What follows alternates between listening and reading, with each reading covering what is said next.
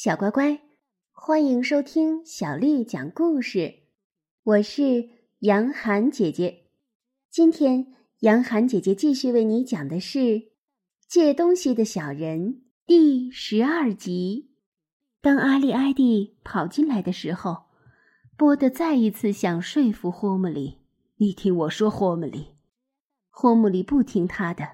阿丽埃蒂，你想同爸爸一起去到门厅那里？从门垫子上给我借些毛来做毛刷子吗？阿里埃蒂乐得跳起来。我可以去。好，脱下你的围裙，换掉你的靴子。你去借东西要穿轻便的鞋子，最好去穿那双红色的小羊皮鞋子。他不会有事的，你将会看到的。阿里埃蒂跟着爸爸沿着过道走，心开始跳得快起来。时候终于来临了，他觉得简直忍受不了，他感到轻飘飘的，发抖，紧张的，感到空虚。他们两个人共带去了三个借东西的袋子。波的解释说：“万一我们能捡些东西，一个不好的借东西的人会由于少拿备用的借东西的袋子而失去很多机会。”波的把他们放下来，去开第一道门。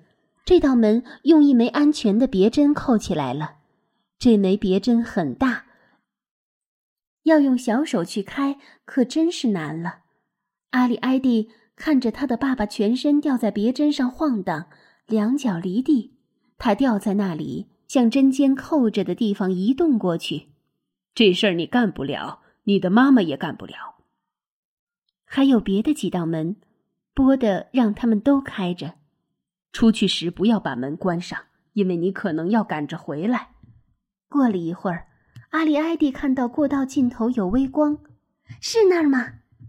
波的站着一动不动。现在不要吵。对，是他，时钟底下的洞。当波的说这话的时候，阿里埃蒂感到气也透不过来，但他表面上不露声色。上去。得走三级，很陡，因此走路的时候要小心。到时钟底下，你就在那里待着，不要走神，眼睛看着我。如果一切太平，我会给你个手势。塔级很高，还有点不平，但阿里埃蒂走起来比波的还要轻松些。当他爬出洞口的凹槽边时，只见眼前忽然一片金色。什么也看不出来，这是春天的阳光照在门厅灰白的砖地上。等到站直，他再也看不见这个，只看到头顶的大箱柜像个洞穴似的，还看到吊着的钟摆的轮廓。他周围的黑暗被声音震动，这是安全的声音，单调而有节奏。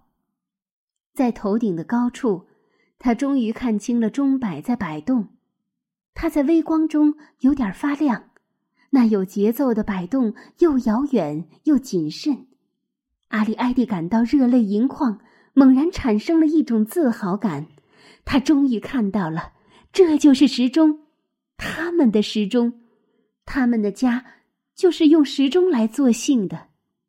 两百年来，他一直站立在那里，声音深沉，耐心的守卫着他们的家门。计算着时间，但他看见他的爸爸对着亮光，在雕花的拱形下弯着腰站着，眼睛不要离开我。他说过这样的话，因此阿里埃蒂也弯下了身子。他又看到门厅发亮的金色的地砖一直延伸开去，他看见地毯的边沿像是海上的几座五彩的岛屿，他看见灿烂的阳光中。现出开着的前门，像通往仙境的大门。他看到门外的青草和对着明朗的天空摇曳的绿色蕨叶。波德的眼睛转过来，等着，仔细看着。阿里埃蒂看见他匆匆的跑过了阳光照着的地面，他跑得很快，像是跑着的一只老鼠，或者飘过的一片黄叶。他看着是那么小。但他跟自己说：“爸爸不小，他比妈妈还要高一个头。”他看着他绕过门店那绿色的岛屿，他跑到门边的阴影中去，在那里，他好像不见了。小乖乖，今天的故事就为你讲到这儿了。如果你想听到更多的中文或者是英文的原版故事，欢迎添加小丽的微信公众号“爱读童书妈妈小丽”。接下来的时间，我要为你读的是宋朝诗人朱熹写的《春日》：胜日寻芳泗水滨，无边光景一时新。等闲识得东风面，万紫千红总是春。《春日》宋·朱熹：胜日寻芳泗水滨。无边光景一时新，等闲识得东风面。